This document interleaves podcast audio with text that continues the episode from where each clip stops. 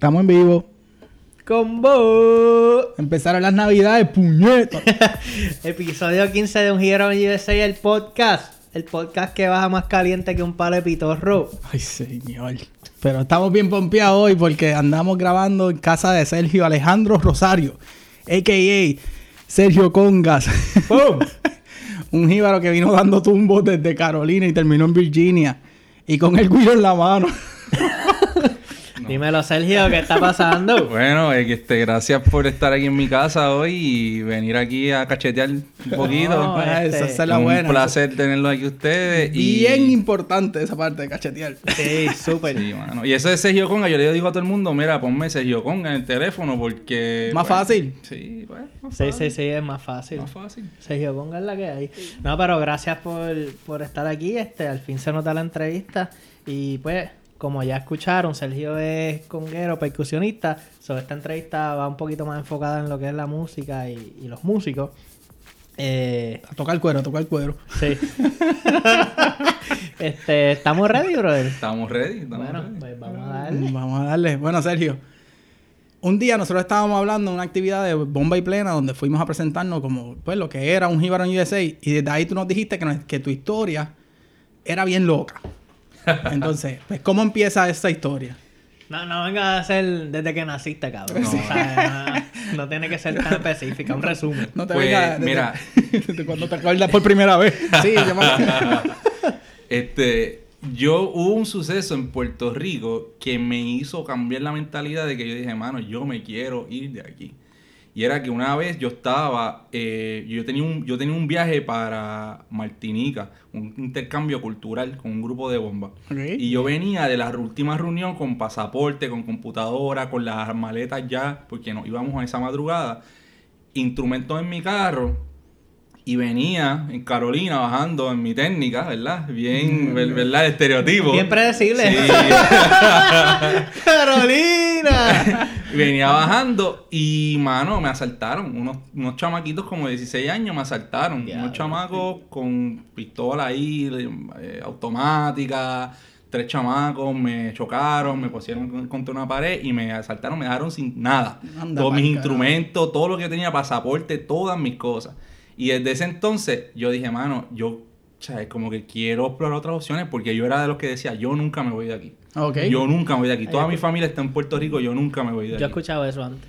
Y ese suceso me llevó a que una vez, eh, mientras yo trabajaba en el viejo San Juan, eh, yo era GM para una cadena, una compañía de restaurantes que mucha gente ha visitado en el viejo San Juan. Ok. Este- Sí. No, anuncio no pagado, No, pero no voy a dale. decir nombre. No, no, no. no. Pues estaba jangueando, dándome unas palas, qué sé, y conocí a una chamaca ahí. Y da la casualidad que ella vivía acá en Virginia, era una turista. Ok. Ok. Y entonces yo venía para acá a visitar, como que, ah, de vez en cuando, a visitar. Y un día dije, mano, este, me gusta Virginia. Me cansé de visitar. Eh, me Este- cansé de visitar. Está lindo, está lindo, está Y dije, mira, tú me recibes en tu casa. Y un caribe helado y pues, me dijeron que sí. Y renuncié al trabajo. Era un miércoles. Yo había ya, el era un miércoles por la mañana, renuncié al trabajo. Le dije, mira, explícame jefe, esto es lo que está pasando. Él me dio un Me bono, voy. me dio adelanto. Esto es lo que está pasando. Me voy para el carajo. Una maleta. Hice una maleta, una maleta. Y me acuerdo que eché esta ropa sucia en la maleta porque yo decía, bueno, me quiero llevar esta ropa, pero está sucia. Guau, la metí en la maleta y me vine así de la nada. Compré un ticket en online y me vine para acá. Ah, y así terminé acá. No tenía trabajo. Yo vine para acá a aventurar. ¿Qué Diablo, cojones? Hay que decirle. Yo, por lo menos, algo positivo de lo que tú acabas de decir es que probablemente cuando los de TSA metieron las manos para chequearte la maleta, pues se encontraron con ropa sucia. ¡Esta mierda! pero entonces, pero ver acá. Este, pues ok, ya nos contaste pues, que, que fue de la nada esos planes de venirte para los Estados Unidos, pero cuéntanos entonces ya, ok, vamos a, a- a lo que te dedicas actualmente y, y sabemos, pues, ok, hablamos de lo de conga. Eso siempre, ese amor, ese siempre ese- lo has tenido. Pues mira, este, sí, mi, mi papá es músico, este, y siempre en mi, mi papá tiene un steel band en Puerto Rico, esos son los que tocan calizo, como que la Ajá, musiquita ajá. esta que son unos drones de acero. Y mi papá tocaba percusión, toca guitarra, canta, eh, toca muchos instrumentos que él mismo se enseñó, pero también toca profesionalmente en diferentes bandas. Entonces, siempre desde chiquito había bandas en casa este, ensayando. So, yo desde pequeño aprendía, me daban, por ejemplo, tocaba las terceras del steel drum, o tocaba la campana, o tocaba el bongo, como para acompañar. Y siempre estaba en eso. Y no fue hasta la universidad que conocí a un profesor que fue músico de Celia Cruz, de la India, de Peter Conde, de esa vieja escuela, este, que, es profes- que era profesor en la UPR de Río Piedra, que me dijo, mano, yo te voy a llevar a otro nivel, lo que tú sabes, vamos a, vamos a pulirte. Y empecé a tocar profesionalmente. Empecé a tocar como que en diferentes combos pequeños, estaba en el, en el grupo de Latin Jazz de la universidad, el conjunto criollo, tocando música este jíbara, o sea, empecé a Ujú. hacer como que ese, ese approach en la música y ya yo tocaba bomba este, y era plenero, so, ya como que lo cultural siempre estuvo bien presente. Siempre te gustaron los cueros. Siempre, sí, siempre. Y pero ya acá, ¿a qué te, te- te dedicas? ¿Te pues dedicas a eso, acá, mano, cuando yo llegué, mi primer trabajo fue tocar. Yo hice el networking por. Facebook. Sí, yo estaba, me acuerdo que un día, ese día me acuerdo que yo acababa de venir de la primera entrevista de trabajo. Y el pana me dijo, mira, ¿qué tú estás haciendo? Y yo, nada, aquí comiendo. Y él me dice, mira, tengo un ensayo en media hora, ¿puedes llegarle? Y yo le dije, sí. Bueno, le llegué. Era una banda acá, que fue los primeros que me dieron la oportunidad, Salvón Play, un pana mío que vive aquí en Virginia también, Rafa, y me dieron la, la primera oportunidad. Y yo llegué a tocar así de la nada, o sea, yo no conocía a nadie, no sabía ni lo que iban a tocar, yo sé que era salsa. Y por ahí, como- gracias a Dios, me sabía toda la música ya. Exacto. Exacto, Pero sí, sí, empecé sí. a tocar. Luego de eso, fui a una entrevista de trabajo en Trader Joe's, acá en Virginia. Y yo me, me fui a la entrevista sin saber nada. ¿Sabes? Como que, pues, yo necesito trabajar, Ganarte el peso. ganarme exacto. el peso. Pues resulta que Trader Joe's son uno de los mejores sitios que pagan en los Estados Unidos. So, yo empecé a trabajar y yo dije, pues mira, él me dice, ¿cuánto tú quieres ganarte? Y yo, pues mira, como 16 pesos la hora, que había leído como que eso es lo normal. Y me dice, ¿qué tal si tu, tu experiencia yo te ofrezco, te ofrezco 19.50? ¿Qué tú crees? Yo, ¿qué? Con beneficios y todo. Y empecé a trabajar ahí. Y ahora, luego ese fue mi, mi segundo trabajo. Luego conseguí un trabajo, yo trabajo para el gobierno local. Y aquí me quedé. Estoy trabajando ok. ahí, estoy contento y feliz. Nice. ¿Y tú crees que, por ejemplo, cuando tú llegas, que digamos, pues no. ¿Tú conocías gente acá? No conocía a nadie. O sea, No. ¿tú crees que, por ejemplo, bueno, que ah, Viniste buscando, por lo menos tenías alguien donde Vi- quedarte. Exacto, sí exacto, tenía donde que- quedarme.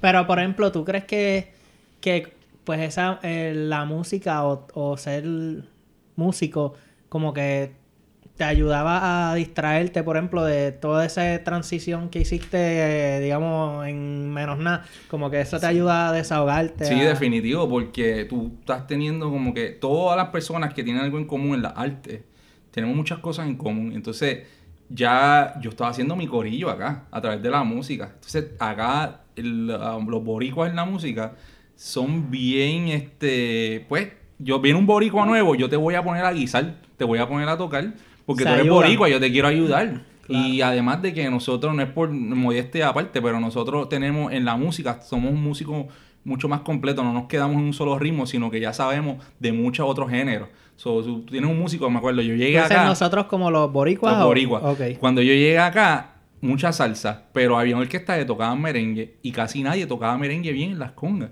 Y cuando yo rompí a tocar merengue, mano, todo el mundo me decía, "Mano, yo lo quiero a él porque este tipo toca salsa, toca bien, pero toca un merengue brutal en las congas. So, y empecé a guisar, a guisar, y acá los muchachos me pusieron arroz blanco porque cada vez que iba a un guiso con una orquesta Estaba yo, sí. Empezaban a llamarme todo el mundo. Todo el Eh, mundo. Eso y- es parte del networking, ¿verdad? Porque ese, Sí. eso, entonces tú fuiste poco a poco, creaste un networking dentro de la música que, que, pues, es lo que te ayuda a donde estás hoy y por donde vas. Yo digo que para mí, mi trabajo de oficina, ese es como, yo digo que es como Superman, que el trabajo es ser Superman, mi trabajo es ser músico. Lo de la oficina yo lo tengo para hacer algo de nuevo. Para pagar las cuentas. El tape, el tape, el tape, para Sí. no, no está la bujía en la casa todo el día. Y como qué es lo que tú consideras que es lo más lejos, ¿verdad? Que como que has llegado en cuestión de como que ¿Cómo la música te ha ayudado a ti a conocer gente y llegar, digamos, a gente que tú jamás pensabas que ibas a conocer? No, quizás desde Puerto Rico hasta ahora, ¿verdad? Una actividad que tú digas, coño, estuve aquí, estaba este tipo tocando y era, yo soy, ¿cómo es? Es mi ídolo y, lo pude conocer o algo así. Sí ha pasado, este, yo creo que eh, la música es algo como que, como dicen, el lenguaje universal y he tenido personas de Europa, personas de Asia que me dicen, wow, como que esto es lo mejor tú eres el mejor percusionista que yo he escuchado. Y hay personas pues, que realmente no escuchan este tipo de música eh, en sus casas. So, he, tenido, he tocado en grandes escenarios, he tocado en el Kennedy Center, aquí en DC, en Howard Theater, he, hecho muchas cosas, he ido a Nueva York a tocar, he viajado. Este, yo antes en Puerto Rico me dedicaba a hacer como que eh, backup musician. Como que, eh, por ejemplo, tú eres el músico de fulano regular, pero tienes un ah, guiso con alguien más brutal todavía, pues llama a Sergio. Entonces yo siempre estaba listo y siempre estaba guisando con bandas buenas, pero nunca me quise, nunca estaba este tipo porque siempre he tenido mi trabajo. a veces eso, como que los músicos que se, yo fui músico full time en la universidad, ahí me dedicaba a la música nada más. Pero cuando tú tienes un trabajo un poquito más difícil, irte de gira, irte para acá, irte para allá, tú te dedicas a hacer como que lo local. Y siempre he estado ahí y he tocado con muchas bandas buenas. O sea, y, a veces tú dices, coño, mano, yo escuchaba la música de fulano y míralo aquí. Una, uno, uno que me pasó, Pedrito Martínez, un percusionista cubano. Y yo me acuerdo que yo lo conocí cuando yo estaba en la universidad, que dieron unos talleres de Berkeley y él fue para Henneken Jazz Fest. Yo toqué en el Henneken Jazz Fest con la banda de Berkeley University, ¿verdad? Y él me dijo, mano, tú tienes mucho potencial, sigue tocando, como que tienes la mano pesada y tocas bien, preciso, sigue tocando. Cuando vino acá, fui a Nueva York y yo estaba tocando bomba y él estaba en ese sitio. Y yo le dije, mira, ¿tú te acuerdas en tal fecha tuviste mi bongo y lo afinaste y, me hablaste? Y me dice, sí, yo me acuerdo de ti, mano, que te dije que tenía la mano pesada. Y yo le dije, sí, mano. el de la mano pesada. El de la mano Aclara eso, porque yo sé que debe haber un par de gente. ¿Qué carajo significa eso de la mano pesada? ¿Cómo eso? ¿Qué pues, significa Pues, nada, la percusión es como que hay diferentes técnicas y una de ellas es tener un sonido certero, con técnica y preciso. Eso le dicen, pues, como que tienes la mano bien pesada, como que... Yo digo que hay gente, pero en verdad yo estaba acá como que carajo la mano pesada. Bueno, mira, oye, yo escuché que dijiste pues, que tú eras medio, er, te convertiste como que en backup en Puerto Rico. Para ese tiempo, tú das tu teléfono Sergio Backup en vez de Sergio Conda. Sergio On Sergio On Anyway. Um, ahora, ¿cómo funciona esto de, de, de estar en la diáspora? Hace que esa la musa fluya, como que cómo te sientes tú este, esa escena es bien grande y se trata de preservar esta cultura boricua. Y, ¿Qué crees que es, lo importante de eso? Pues mira, yo creo que todos como puertorriqueños, cuando llegamos acá, y esto me lo dijo, esto me lo, me lo confirmó eh, mi gran amigo y es el band leader Joe Falero, que es un boricua. El, este, Bobby lo conoció. Sí. El tipo es el, Mano, tú ves los instrumentos del todos tienen la bandera de Puerto Rico. Las congas son la bandera de Puerto Rico con el cuero de Puerto Rico. todo Puerto Rico. Y el tipo es, él me dijo, tú tienes que, cuando tú vienes aquí, tú tienes que representar la cultura puertorriqueña bien, porque todo el mundo va a pensar de otros países que va a decir, así son todos los boricuas. O cada vez que tú hagas algo, lo tienes que hacer mejor que todo el mundo para que la gente sepa por qué somos como somos. Acá. Se pinchó el pecho ahí. ¡ah! acá, para mí que eh, yo siempre he estado envuelto en la cultura y tan pronto llegué acá empecé a tocar plena y empecé a tocar bomba y para mí yo soy un embajador cultural en cuanto a la música. Este, pero acá unas, hubo una etapa de mi vida que me quedó, mira, una etapa de mi vida que cuando, cuando me mudé para acá, lo que la persona que, iba, que estaba por acá se jodió todo, se acabó, ¿verdad? Y dije, diablo, me voy a mudar para Puerto Rico de nuevo porque no tengo dónde carajo estar aquí, la renta es súper cara, esto aquí, la vivienda es súper cara, no sé qué hacer. Esa es como que tenía mi trabajo, pero solo acá, hacía frío para colmo, bien jodido, ah, puñeta, ¿qué voy a hacer? Pues nada, lo que dije que voy a hacer, el pana mío de la diáspora del grupo de bomba me dijo, mira, tú puedes quedarte en la casa con nosotros. So, it's networking. Él tenía otro roommate y los dos son músicos. Ok. Y eh, un saludo a mi pana, José Polo Morales, y nosotros le pusimos el nombre de la casa de él, la casa protegida Polo Morales. porque él, porque cada vez que alguien le sugería algo, algo pasaba, mira, mi casa está disponible. Y ahí estuve. Y eso era un vacilón porque habían drums everywhere, tambores, conga, timbal. El otro pana tenía dos sets de drums. Eso era un crica. Ah, en vez de tropezarte los pies con, con la mesa, tropezabas con un dron cada vez que caminaba brutal, de, de noche. ¡Pum! ¡Ay, puñeta! ¡Tum, tum, tum, Entonces tum, fue como volver a... e- Era como que volver a estar en la universidad y tener roommate. Estaba súper brutal y se pasaba brutal, se pasaba brutal. Pero sí, esa obligación de ser embajador cultural, de ser como que representar, para mí es algo que todos tenemos que hacer porque todo lo que hagamos lo tenemos que hacer como es. Una señora una vez me dijo a mí, yo nunca he conocido un puertorriqueño como tú. Y yo le dije, ¿cómo es eso, señora? Y me dice, bueno, un puertorriqueño como que, ah, tú hablas. Yo cuando hablo en el trabajo uso un acento, un acento como que más universal. Pero la gente... puedes, puedes hacerlo, puedes hacerlo. Tírate algo, señor. Digo, sí, señora, ¿en qué le puedo ayudar hoy? ¿Qué, puede, qué, qué viene a hacer aquí usted? ¿En qué le puedo ayudar? Como que un poquito más pronunciado. Entonces las S se las pronuncio. Y lo primero que me dice, tú eres de Puerto Rico, ¿verdad? Y yo, sea la madre, estoy disimulando el acento. Pero como quiera te la, te la apuntan. Siempre, claro. Te la apuntan. Pero eh, ella me dijo, yo le dije, señora, ¿qué es eso de que como que un boricua? Y me dice, no, mano, tú, tú tienes como que haces tu trabajo bien, como que lo haces de corazón. Y yo le dije, gracias. Yo le dije, así somos todos los puertorriqueños. Me dice, no, pero es que yo veo muchas cosas por ahí en las noticias y los videos de reggaetón. Y yo le digo, no, señora, pero lamentablemente Sabemos así, hacer otras cosas Así también. es el puertorriqueño de verdad. Yo soy boricua de la isla y vine, y vine hacia acá y aquí- así somos todos. Lo que pasa es que no siempre lo que se ve es lo mejor. Eso, ahí me di cuenta que lo que me había, dicho- me había dicho Joe es cierto. Todo lo tienes que hacer bien porque las personas, alguien que nunca ha conocido a un puertorriqueño, esa es la imagen que va a tener por el resto de su vida. Exacto. Sí, fue su, su primera, ¿cómo es? Su Impresión. Encounter, sí. Exacto. Sí, sí, sí.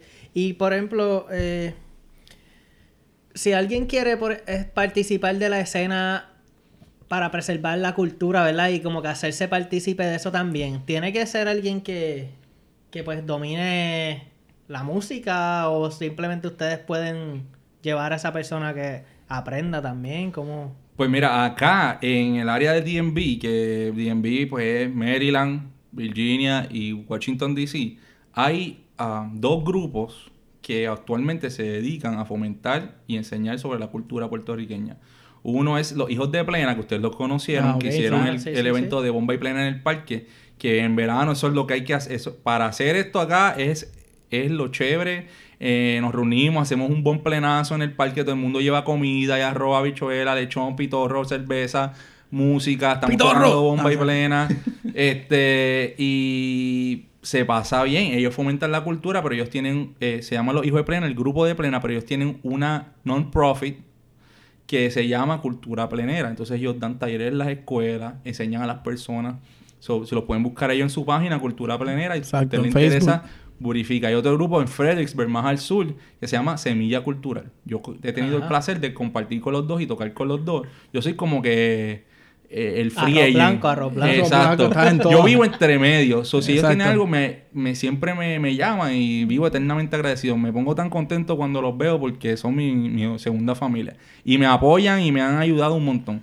El otro es Semilla Cultural, pueden buscarlo en Facebook, Semilla Cultural, y ellos se dedican a enseñarlas. Tienen, hace poco dieron un taller, en enero tienen otro taller, y es algo que hay personas ahí que nunca sabían lo que era bomba o lo que era plena. Hay gente que dice bomba y plena pensando que eran uno. La bomba es uno y la plena es otro. Ah, eso es bueno aclararlo porque Sí. hay un- gente que siempre como yo, probablemente que yo llego, no, y, digamos, plena. y digamos que alguien que no sabe lo que es bomba y lo que es plena, ¿y cuál es la diferencia? Ese Pues alguien no soy yo. No.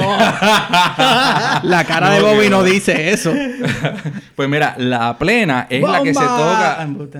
Pues te voy a hacer un cuento de eso. La plena es la que. Y me, voy, me siento como bien boricuazo. La plena. El lucimiento.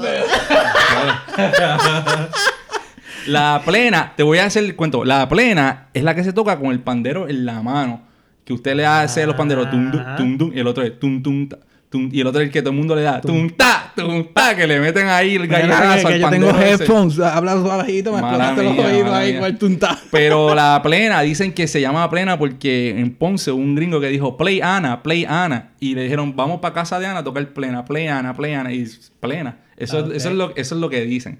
Y la bomba es la que se toca en barril, Mira. que es el barril que es similar, que es un tambor. no es una conga, pero se, es similar porque es un tambor africano que se toca y ese es lo que hace tum tum tum pa, tum tum tum pa, o que la gente dice por ahí, café con pan, café con pan. Ese es el ritmo básico Zika. Ok. So, ese es bomba, se toca con barriles y en la plena se toca con el pandero de mano. So, ya bien. saben. Plena es en la mano, bomba es en, Y en la bomba y qué rico es, eso no, la gente lo toca en plena, pero no es bomba. Es como un coro, es un coro de plena, pero la Eh. gente pone la bomba pensando que es bomba y no es bomba. Y, y el personaje de Pirulo el Colorado, colorado de, de, de Raymond, ¿qué era? ¿No te acuerdas? Luego de lo que tocaba era bomba. Ah. Sí, sí, porque tenía el tambor, es verdad. Sí, es sí. verdad, es verdad. Sí, yo me acuerdo. Este, mira, y si yo quiero ir a bailar como que a un sitio bomba plena, ¿para dónde me tiro? Acá. Mano, Acá, acá, ¿verdad? En esta área. si tú quieres ver bomba y plena, este, tienes que seguir a estos grupos en Facebook, Semilla Cultural, Los Hijos de Plena. Y ella te enseña a bailar porque... Y ellos tienen Mira, talleres. mira la cara Bobby, se ve que sabe bailar mucho, bomba y plena. Seguro que sí. Acho, a Bobby lo vamos a poner a bailar pronto. Yo voy a invitar para un taller para que se tire a bailar. Este, Bobby tiene cara que lo ponía a bailar la peluda cuando era prepa. Bien perdido ahí en la universidad. Pero síganlos a ellos. es que yo no sé, yo me imagino, yo me imagino a Bobby en perdido en primer año de universidad, así de momento viene el corillaje como nosotros en la Yupi, cogíamos todo el mundo con los panderos, pum, pum, pum, pum, y poníamos a bailar la peluda y si no te echaban, qué sé No, yo, yo nunca vi pandero, Barbazón. No, ya ¿Nunca no. le hicieron eso a ustedes? No. No, ya te tiraban- ya con el corillo de música. Te tiraban con una cerveza. y si no, con un huevo, si fallaba con la cerveza. sí. Pero sí, mano, este acá, pues, síganlos ahí, ellos tienen sus Y si uno quiere, por ejemplo, a mí me gusta, por ejemplo, pues escribir. Si yo quiero em- aprender cómo es la técnica de escribir una plena o una bomba o, ¿verdad? Que a quién yo acudo. ¿Quién me puede ayudar? Yo te puedo ayudar. Hay otro señor que se Oh, llama shit. Edwin Maisonet, que es del grupo Los Hijos de Plena, que para mí él, él es mi ídolo. Yo digo que cuando quiero, cuando sea grande, yo quiero escribir como el otro es Ángel Rivera, que escribió la plena de Mónica, ¿te acuerdas? Claro, que la ah, cantamos, sí. que está en su página, el video. Sí, sí, sí, sí. Este, para mí son mis ídolos, pero esto es algo que es una tradición oral. La plena traía la noticia del barrio, de lo que pasaba. Cuando tú ibas, en Ponce pasó algo eh, y llegaron, y llegó a San Juan, y recuérdate qué pasó. ¿Qué fue lo que pasó, Bobby? Mira, cortaron a Elena y se la llevaron para el hospital. ya. ¿Me Ajá, ajá, entiendes? ajá. So, esa era la noticia. Y por eso es que eh, la plena y la, y la bomba son tradición oral. So, no se lee. Tú quieres escribirla, tú tienes que seguir unas reglas que hay de tradición que luego se explican. Y son unos coros repetitivos y ciertos temas que tú puedes desarrollar, ¿verdad? Tu escritura. Pero Nice. casi todo esto toma bastante tiempo convertirte en un plenero o un bombero. Dicen que para ser un experto son 5000 horas que tú tienes que dedicarle a un tema. Y yo creo que más o menos para tú convertirte como que en un nivel decente, tú tienes que tener 5 años o más este, haciendo eso Haciendo eso. constantemente. con Así que eh, eso pa- para la gente que está acá en la diáspora, si tienen, pues si se sienten a veces que no tienen nada que hacer y quieren buscarse algún otro hobby Tenemos un par de horas para ustedes aquí. Mira, y en otros temas, este, sabemos que de pronto vas a ser papá. ¿Estás cagado? Estoy, estoy feliz. Estoy Ay, feliz. qué- Estoy qué contestación estoy perfecta. como dice mi Deja suegro. que tu esposa escuche Estoy esto. como dice mi suegro. ¡Estoy feliz! Pero te voy a decir que el, prin- el principio fue bien cagante, mano. O sea, eh, es como que yo voy a ser papá. Yo, como que... Como que, mano, las navidades pasadas yo estaba cantando Estas navidades yo quiero un cuero parrandeando porque se parrandea aquí bien brutal, loco. Claro. Siempre terminan Y cuero. los voy a invitar por una parranda, la hacen en Fredericksburg, allá el corillo de Fredericksburg, y hacen unas parrandas de 20 carros, 25 carros, y se pasa brutal. Así que Esa- esa- mi- apúntala. Miguel y su corillo allá en Invitación Fredericksburg. aceptada. Ay, Apúntala en el calendario. A Y- ver cómo hacemos. Mano, estoy, estoy, no puedo creer que pues voy a ser papá. Es como que algo bien que he soñado toda la vida, pero que nunca pensé que iba a conocer a esta persona, que es mi esposa ahora, que la conocí aquí en Virginia. Y, y, y, y cómo es? Ella es. Ella es puertorriqueña. Ay, es boricua. Cabrón, te así, güey. oye, ¿ella No, yo ya qué. Bueno, pero ella, ella... ella está sí. ahí, pero no te cagues. Ella no. es boricua. No te estoy haciendo ninguna trampa ni nada.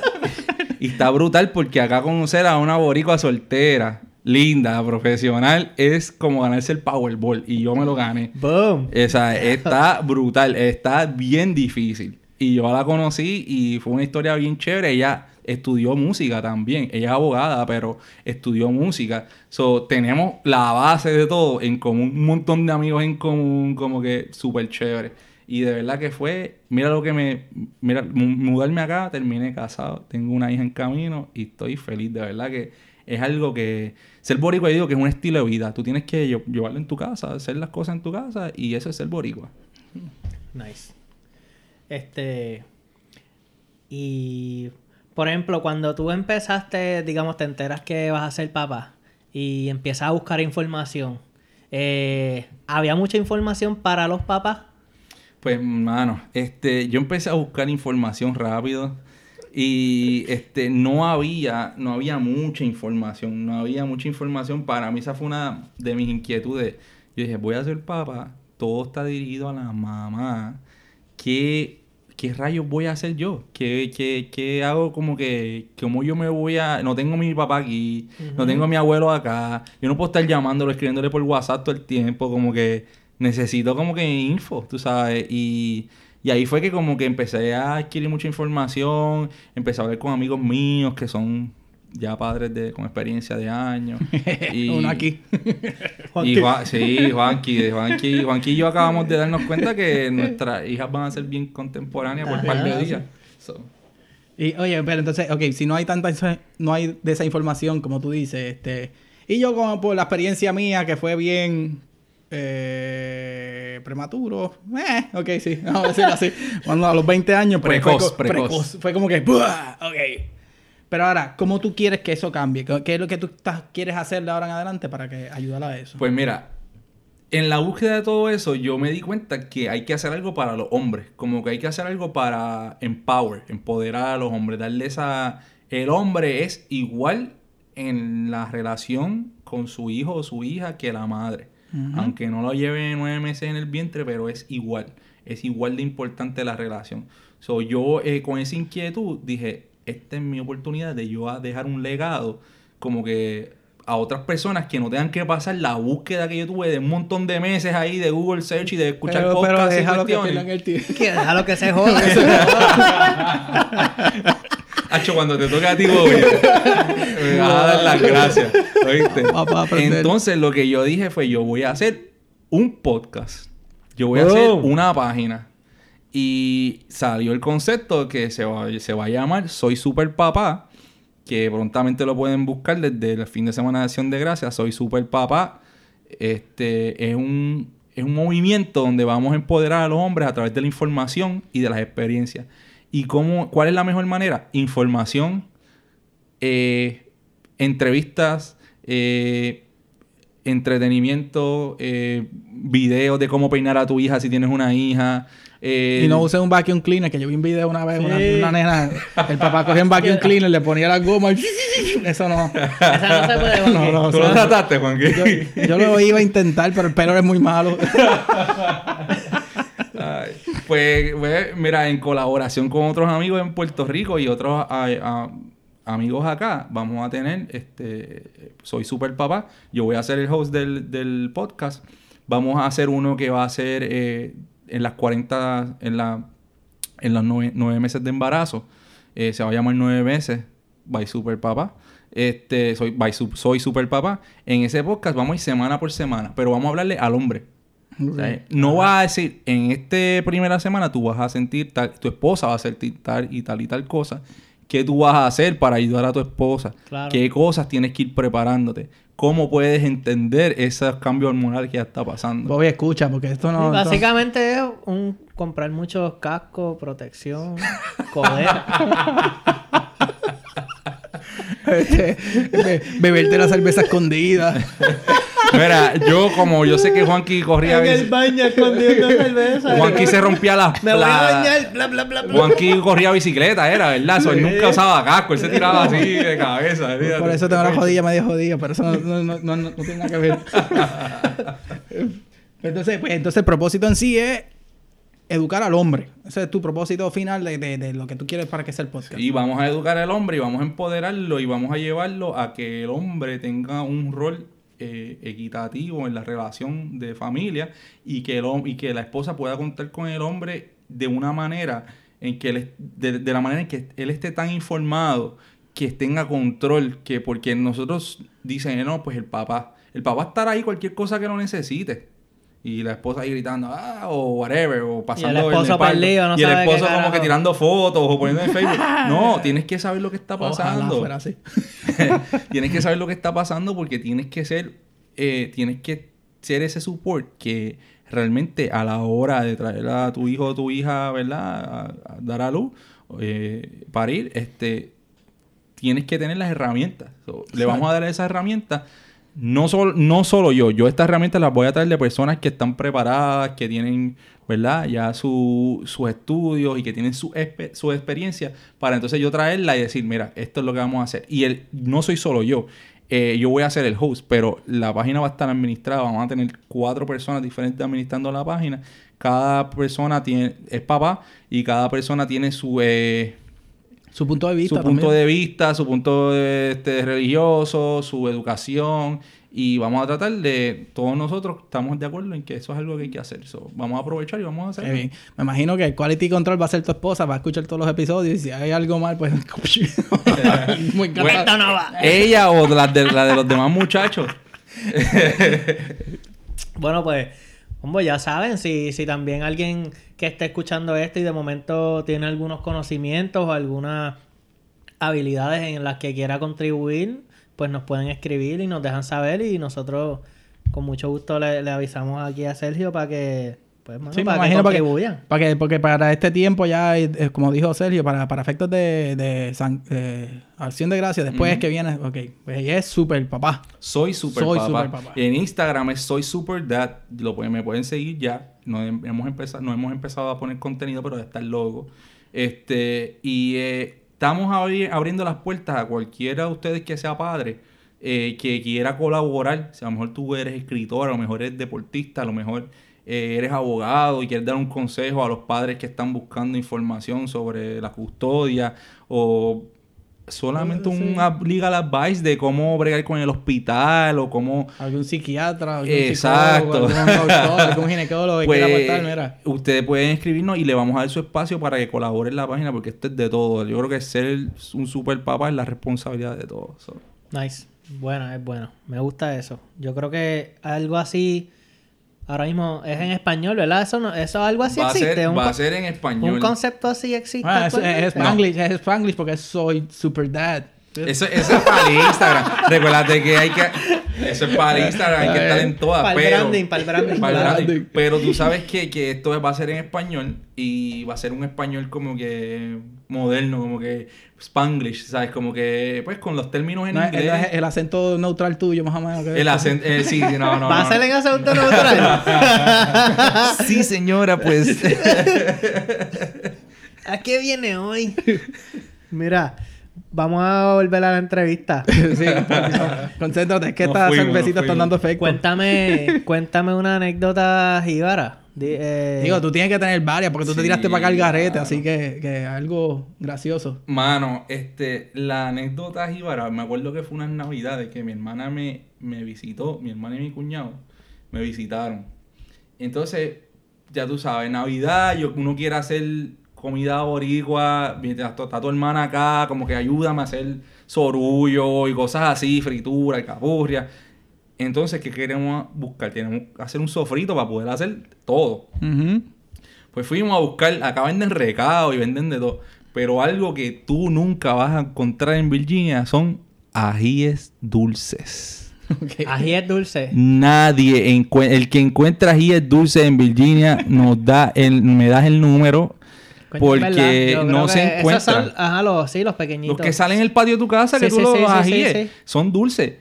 Aquí hay un grupo que se llama Boricuas en Virginia, algo así. Sí. Todo el mundo pregunta, mira, ¿dónde puedo conseguir ajíes dulces? Y como más de 50 personas diciendo que no los conseguían. Y yo, coño, mano, ya ahí perdí la esperanza. Pues mi hermana y yo fuimos, va, y yo dije, mira, contra ajíes dulces. Ok, vamos a hacerlo. Empezamos a hacer el sofrito, los teraices, estamos en la cocina. Mano, de momento, un calentón en los ojos. Una cosa cabrón ahí. ¡Ah, ya los ojos quemando! ¡Ah! ¡Ah, ya! Los ojos quemados. Y, hacho, tuvimos que abrir las ventanas. Mano, eran Jamaica Pepper. Que son, son iguales que los iguales, iguales que los ajíes dulces, pero pican. Yo me imagino. Yo no voy a decirle a nadie que con y dulce se van a joder. Bien guillado, carajo. todos. Esta gente de boricuas en Virginia, mira. Yo llevo menos tiempo acá y conseguí. Achi, nos jodimos bien brutal, mano. Ya aprendiste que no, no hay ají dulce. No hay ají dulce. No hay dulces, mano. Eso no se puede enviar por correo ni nada, porque eso... Oye, ¿verdad? Bueno, yo no sé. Porque yo- digo, acá llegan las cervecitas por correo. Las Sí. cervecitas no, llega mi torro, llega tú, pero vamos a mantenerlo callado por si alguien trabaja en TSA y que están escuchando aquí, pues. No, TSA No, no. no, sé, no sé. Eh, co- correo, porque el TSA metemos las cajas de medallas. Eso, digo, eh, la caja de cerveza dorada, que eso no... Sí.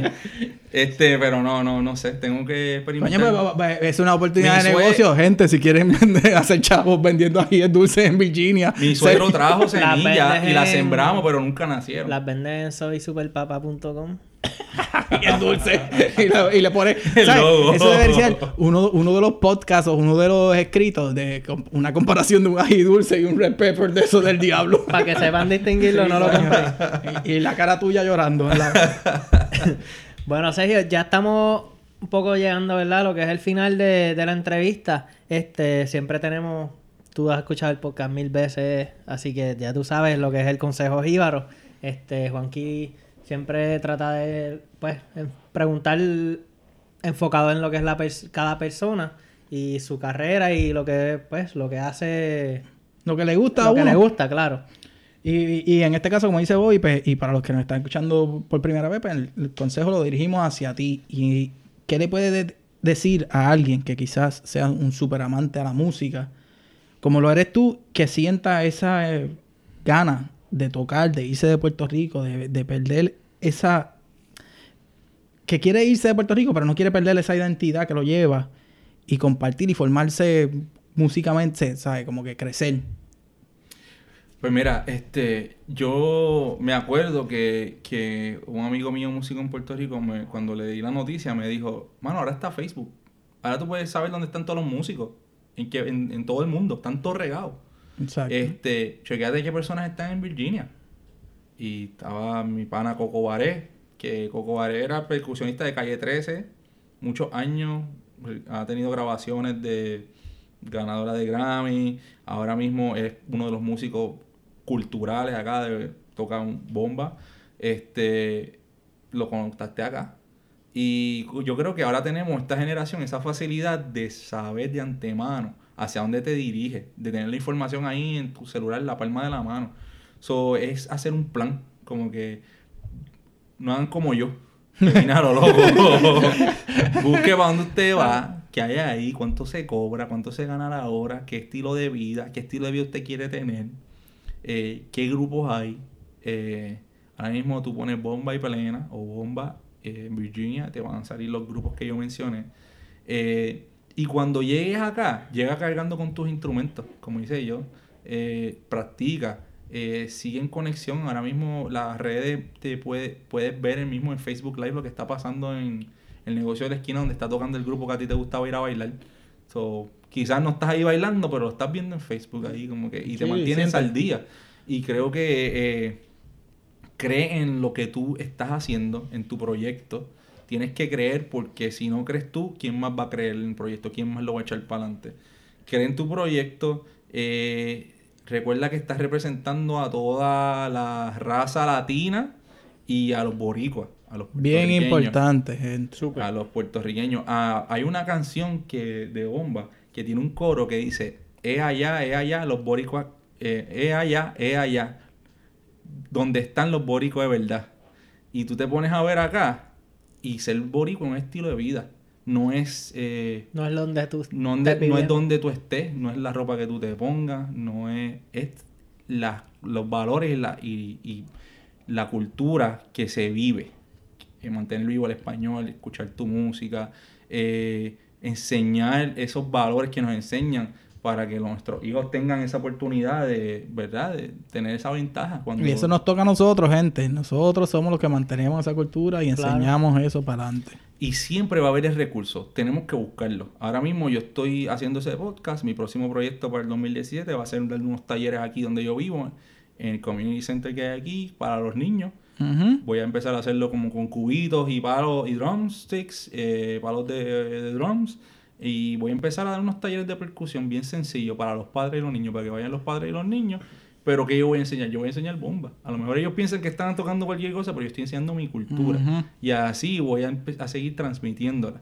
Este, Me imagino que ya la bebé tuya ya tiene que tener un set de congas o chiquitita. ya, ya casi, ya casi. Mano, a- eh, el domingo estábamos, había un taller este, con los muchachos de Nueva York, de los plenos de la 21, estaban acá, amigos míos, y estábamos tocando en un taller.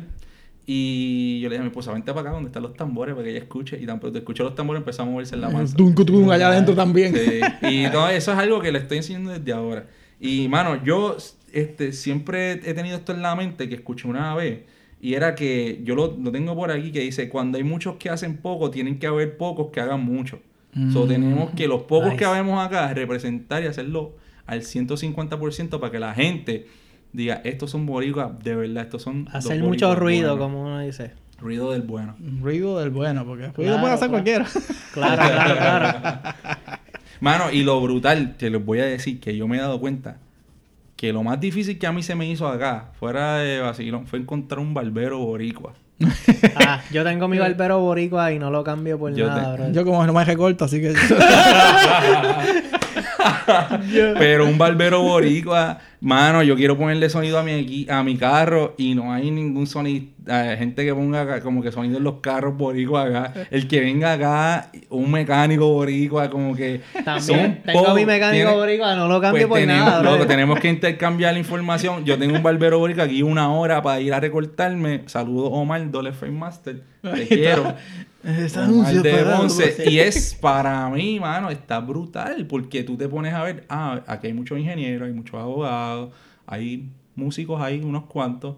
Pero cosas, toda la todas las Lo profesiones. cotidiano, lo cotidiano. Todas las profesiones son importantes para que tú veas que quizás dice, mano, aquí hay muchos ingenieros, hay muchos militares, pero acá no hay un barbero. O sea, o si hay barbero, hay uf, uno cada 50, 60, 75 millas.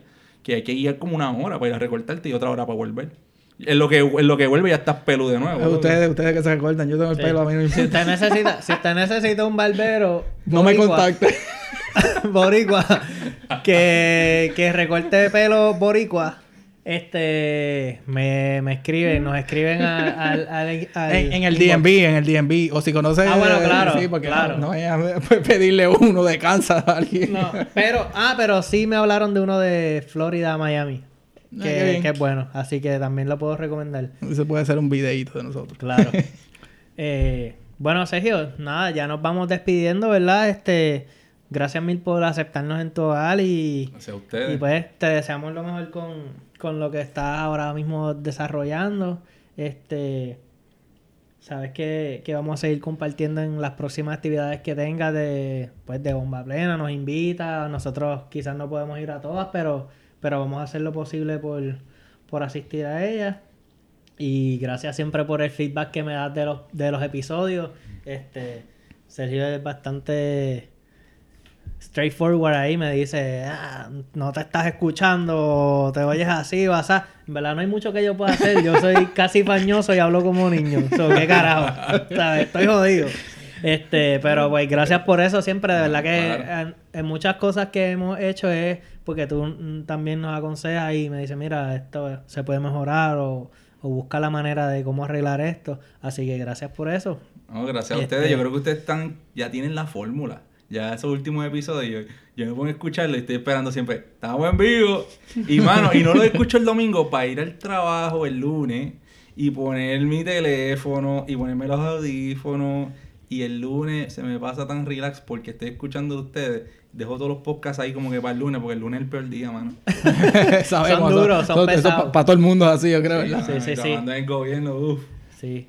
Este, bueno, Juanqui, cuéntale al combo qué es lo que está pasando, que andamos bien Hashtag descontrolado. Descontrolado y medio. Este, gente, eh, esto, esta máquina, esta bolita de nieve que nosotros tiramos hace tiempo, ha crecido ya tan y tan grande que la verdad, pues uno dice, coño, estamos trabajando y mucho. A veces no se ve lo que estamos haciendo, pero sí. Este, hemos aprendido mucho sobre programación de, de tienditas, hemos aprendido mucho de cómo se hacen lo de las camisas, hemos aprendido mucho de muchas cosas que no pensábamos que íbamos a meter cuando decidimos hacer un podcast. Sí.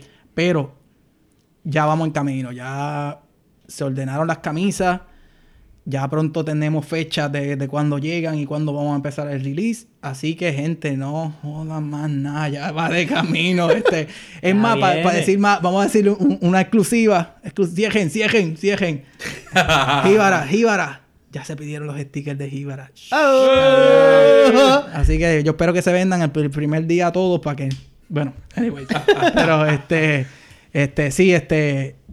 Hemos trabajado, estamos, seguimos trabajando fuerte y esperamos que esto siga así porque en verdad no- nos estamos motivando y hemos recibido el feedback de como, pues como muchos como Sergio que nos dicen las cosas bien right true. Eh, también nos- y también recibimos mucho de, de me gusta esto, me gusta cómo hacen esto, me gusta el logo, quiero esto, quiero esto. Y mira, O no me gusta, también o, lo o- dicen. O no, me, o no me gusta cómo hiciste esto, o no me gusta cuando Bobby se tira un... eh, anyways, este, cuando seguimos haciendo esto porque pues ustedes quieren más de esto y nosotros pues aquí estamos. Y nada, en verdad que ya vamos en camino, así que eso es lo que tengo que decir. Bueno, pues nada, como ya se están acercando las navidades, eh, queremos irnos con un poco de música. Este, pero si quieres decir algo, algo más, Sergio, el micrófono El es tuyo, enviar tuyo. saludos, este, mano, no sé, algo que se te haya Bu- quedado. busca- busca en la lista esa que tienes ahí, mano. Yo quiero dar- saludar La a... tercera página. Yo quiero saludar a mis amistades de acá que son... Cuando tú vienes a los Estados Unidos siempre hay un corillo de gente que van a ser tu familia. Full. Yo tengo mi segunda madre acá que es, es Albita. Este, mi padre musical que es Joe Falero. Mi otro padre que es Ángel, los hijos de Plena. Semilla Cultural.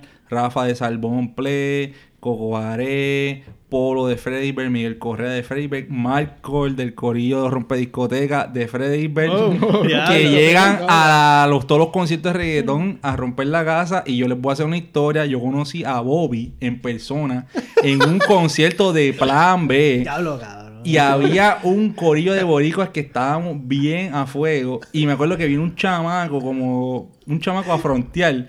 Y se metió en el medio del corillo que habíamos como 25 A bailar, a boricuas. ridículo probablemente. No, que empujó a alguien y ahí lo que le... el tipo no volvió a pasar por ese lado del edificio. Mira, Juanqui me mira como Siempre, que... siempre haciendo revoluce, coño. Juanqui me mira como que, cabrón, que porque yo no me sé esta historia. Ajá, adelante, continúa. Pero, Ese es el este, Bobby de Bayamón. Ese es el Bobby de Bayamón. Eh, ya tú sabes. Este, pero nada, mano, aquí es un vacilón y siempre sien- siento que tengo tanta familia que extendida que nada, no, no le podría pagar todo lo que han hecho por mí. Y este, nada, mano. eh, a mi esposa, a mi esposa, que de verdad que yo soy esposo militar. ¿Ok? Soy de los pocos casos Un- que la un esposa. army husband. Un army husband. Y mi esposa, de verdad que. Tú compartes con las Army Wives. Este, mano, no. Mano, no, no. Ah, quizá cuando tenga la nena me voy con el coche por el coche Exacto. por ahí a, a- Pero gracias a Dios trabajo, no estoy en casita aquí, tú sabes. Este, pero, eh, tú sabes, no es fácil. Este, pero sí siempre soy bien supportive y me siento orgulloso de ser como un esposo militar y ser diferente. Este, tú sabes, y es algo que nos toca mudarnos pronto, eh, cuando nos cambien de puesto y cuando eso pase voy a seguir regando la cultura por algún otro estado o algún otro país si nos envían overseas. Y de verdad, este, yo creo que eh, de todo esto lo más feliz que me ha hecho ha sido conocer a mi esposa, empezar mi familia y empezar con mi proyecto y contar con gente como ustedes, hermano. De verdad que Gracias, Bobby vino al cumpleaños de mi Gracias, gracias. esposa, cacheteó, bebió, la pasamos bien, tocamos plena, cantamos, la pasamos de show y conoció otra gente. Ahora tiene su otro network de Boricua. Claro. So, eso es lo que yo espero, seguir paying it forward. Que cuando él conozca a otro Boricua que venga, haga lo mismo, lo traiga al círculo y ese Definitivo que sí, mano. Sí, esa es la idea, esa es la idea.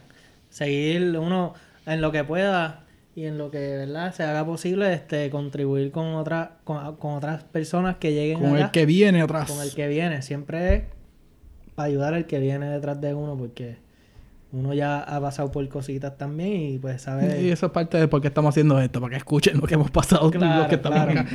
Este, pero nada, Sergio, como se están acercando las navidades, como ya dije, queremos ver si nos vamos con un poco de música. ¿Tú crees que podemos formar un bembe aquí? Vamos allá. Este, Juanqui yo creo que está un poco cagado porque él dice que no toca ni los palitos. Tacho. Pero nada con vos, vamos a darle un poquito de música. Este, recuerden usar ese hashtag oficial, hashtag un USA. Nos fuimos. Y esta parte es un poquito más para los adultos porque nos vamos a poner intenso. Bueno. Check it. Check it. La bomba, ay, qué rica, eh, eh, eh. Me sube el ritmo por los pies, por los pies. Mulato, saca tu trigueña, Aquí. pa' que baile bomba, bomba, puertorriqueña, bomba. Anoche te vi un piojo, pero no te lo cogí. Pero me parece a mí que esta noche te lo cojo. ¡Bomba! La bomba, ay, qué rica, eh, eh, eh. El ritmo por los pies, por los pies. Mulato, saca tu trigueña, pa' que baile bomba, bomba, puertorriqueña, bomba. No me gusta el jamón con piña y con eso yo no relajo. El que me venga con jamón con piña se va para el mismo carajo. La bomba, ay que rica,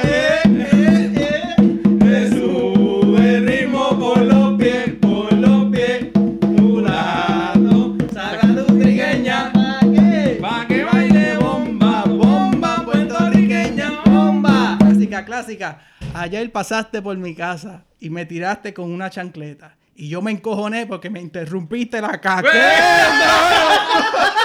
¡Chequeamos!